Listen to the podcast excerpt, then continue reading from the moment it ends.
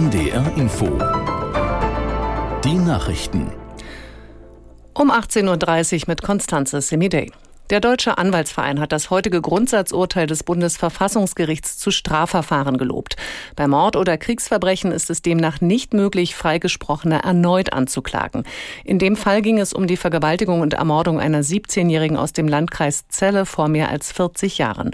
Aus Karlsruhe Gigi Deppe. Der Mann, der 1983 vom Vorwurf des Mordes freigesprochen worden war, muss also keinen neuen Prozess fürchten.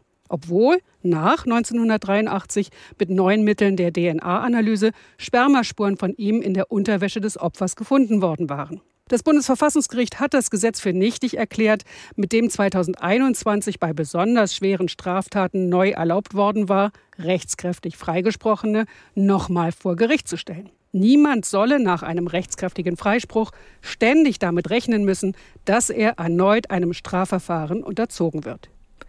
Die israelische Armee hat sich nach eigenen Angaben schwere Kämpfe mit der radikal-islamischen Hamas im Gazastreifen geliefert. Dabei seien zwei Soldaten getötet und zwei weitere schwer verletzt worden, teilte ein Sprecher mit. Die Armee habe innerhalb von 24 Stunden rund 300 Ziele angegriffen. Zahlreiche Terroristen seien getötet worden. Bei einem israelischen Angriff auf ein Flüchtlingslager im Gazastreifen sollen nach Angaben des von der Hamas geführten Gesundheitsministeriums mindestens 50 Menschen ums Leben gekommen sein. Die Zahl der Verletzten Verletzten wird mit 150 angegeben. Bundesinnenministerin Faeser hat sich mit Blick auf ein Migrationsabkommen mit Marokko zuversichtlich gezeigt. Faeser sagte während ihres Besuchs in dem nordafrikanischen Land geplant sei ein bilaterales Abkommen auf Augenhöhe, das für beide Seiten einen Nutzen bringe. Aus Rabat Dunja Sadaki. Nach dem Treffen mit dem marokkanischen Außenminister Borita sagte Feser, sowohl Deutschland als auch Marokko stünden als Transit- und Zielland für Migration vor ähnlichen Herausforderungen.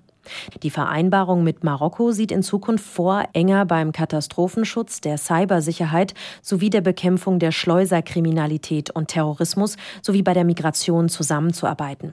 Deutschland will Marokkanern aber auch legale Migration erleichtern, zum Beispiel indem Fachkräfte leichter ein Visum für Deutschland erhalten können. Nach dem schweren Unfall auf einer Baustelle in der Hamburger Hafen City sind Einsatzkräfte noch immer damit beschäftigt, eines der Todesopfer zu bergen. Gestern war dort ein Baugerüst in einen Fahrstuhlschacht gestürzt. Vier Arbeiter kamen ums Leben. Aus Hamburg Anna Rüther. Das zusammengestürzte Gerüst reichte vom 13. Obergeschoss bis in das dritte Untergeschoss. Es ist also ein meterhoher Turm aus Trümmern und Gerüstteilen, der mit Hilfe von Höhenrettern der Feuerwehr Hamburg und von Industriekletterern Stück für Stück abgetragen werden muss. Eine riskante und mühsame Aufgabe, die, so vermutet es Philipp Baumann, Pressesprecher der Feuerwehr Hamburg, noch bis in den späten Abend dauern wird. Die Unfallursache ist nach wie vor unklar. Das waren die Nachrichten. Das Wetter in Norddeutschland. Viele Wolken und zeitweise Regen, teils auch trockene Abschnitte. Höchstwerte 5 bis 11 Grad. Nachts an der Ostsee wechselnd bewölkt und länger trocken. Weiter südlich Regenschauer. Tiefstwerte 10 bis 1 Grad. Morgen viele, Wolke, viele Wolken und gelegentlich Regen. Gebietsweise länger trocken. An der Nordsee stürmische Windböen bei 9 bis 15 Grad. Die weiteren Aussichten am Donnerstag unbeständig 11 bis 15 Grad. Am Freitag gebietsweise Regen bei 9 bis 12 Grad. Und die Zeit, es ist 18.33 Uhr. NDR Info. Themen des Tages. Mit Nils Kinkel, guten Abend. Eine gute Nachricht kommt heute aus Heidelberg. Es gibt Fortschritte in der Krebstherapie bei Kindern. Die ganze Erfolgsgeschichte in der nächsten halben Stunde.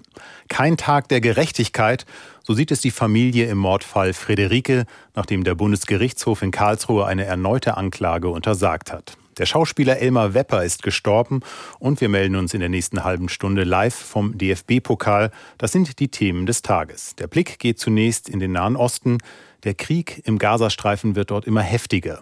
Das ist jetzt also die Phase 2, die Israels Premierminister Netanyahu angekündigt hatte. Auf beiden Seiten gibt es offenbar viele Opfer. Die humanitäre Lage im Gazastreifen ist katastrophal. So schätzt es